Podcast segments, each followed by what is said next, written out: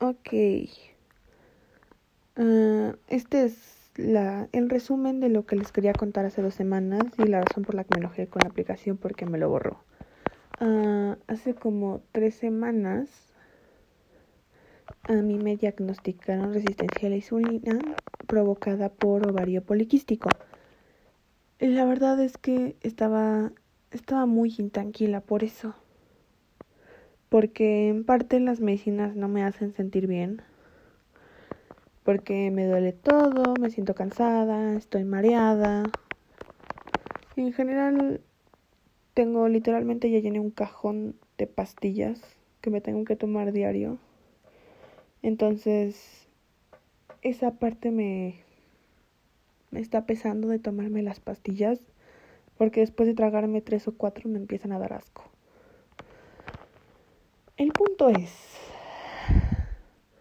yo me sentía muy alterada y muy deprimida sobre todo porque, no sé, no he hecho muchas cosas que me gustaría hacer y de cierta manera algunas de estas medicinas me impiden hacer ese tipo de cosas.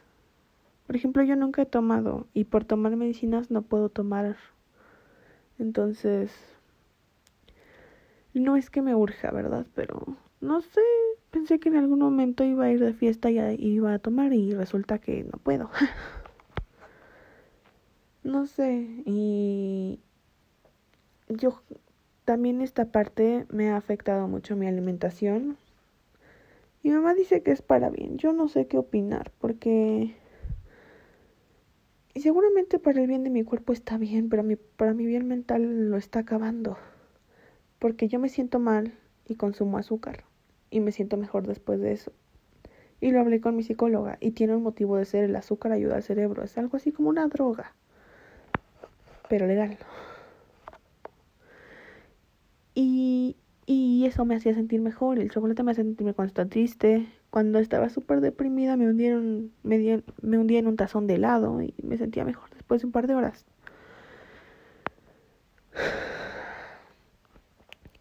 Me gustaba tomarme una leche con chocolate cuando me sentía mal por las mañanas y tener energía para el resto del día. Y no sé, el azúcar de cierta manera formaba parte de mi bienestar mental. Y cuando estaba estresada, me comía un poco de cereal porque el masticar lo relaja automáticamente y no puedo, no puedo, no puedo, no puedo. Y ahorita que estoy estresada realmente extraño bajar a la cocina, servirme algo así, comérmelo y estar en paz. Y pues por la resistencia a la insulina pues no puedo consumir azúcar por lógica.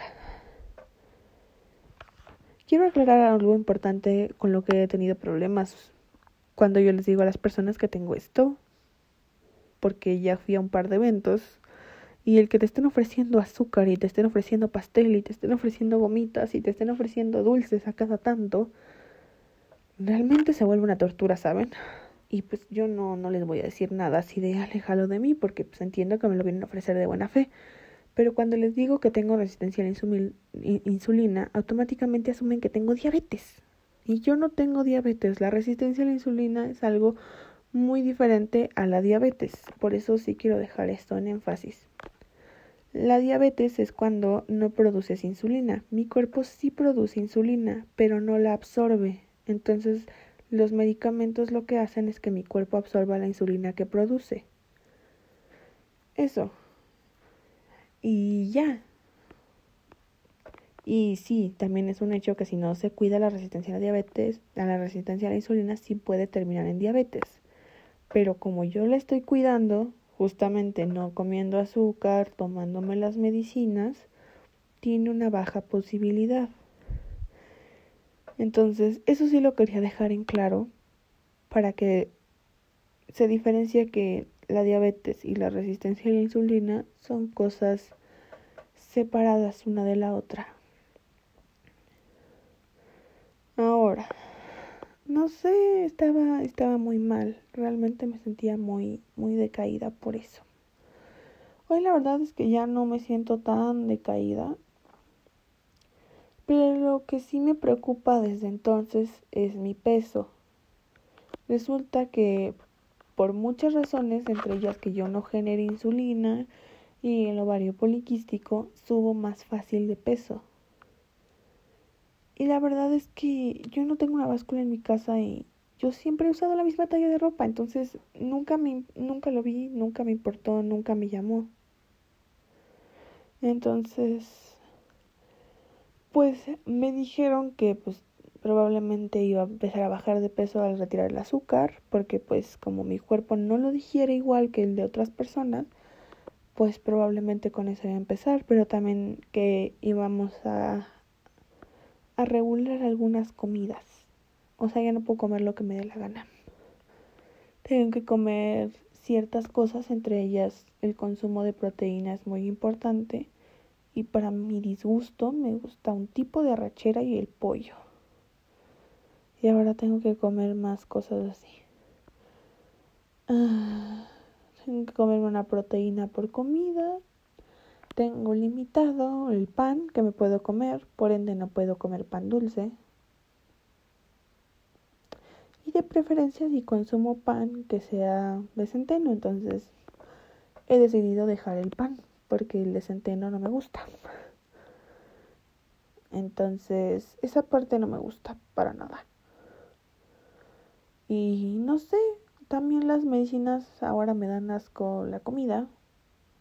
Generalmente llego tranquila a comer, me como media medio plato y después me da asco y me lo como a la fuerza o estoy llena y ya de plano no me lo como. Y no sé, también me ha preocupado mi peso mucho últimamente, justamente derivado de todo esto. No sé, me preocupa subir de peso, me preocupa no estar bien, me preocupa que esto escale, me preocupan muchas cosas similares a eso.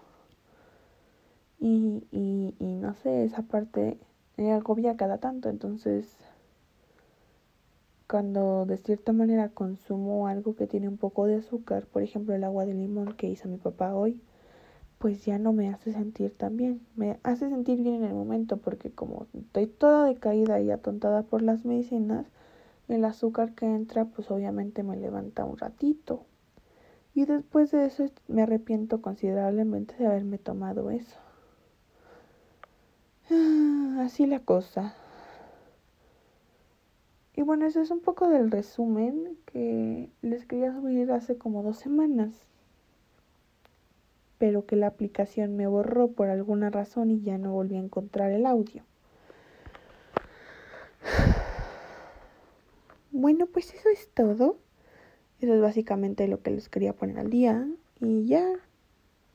Bonito fin, creo.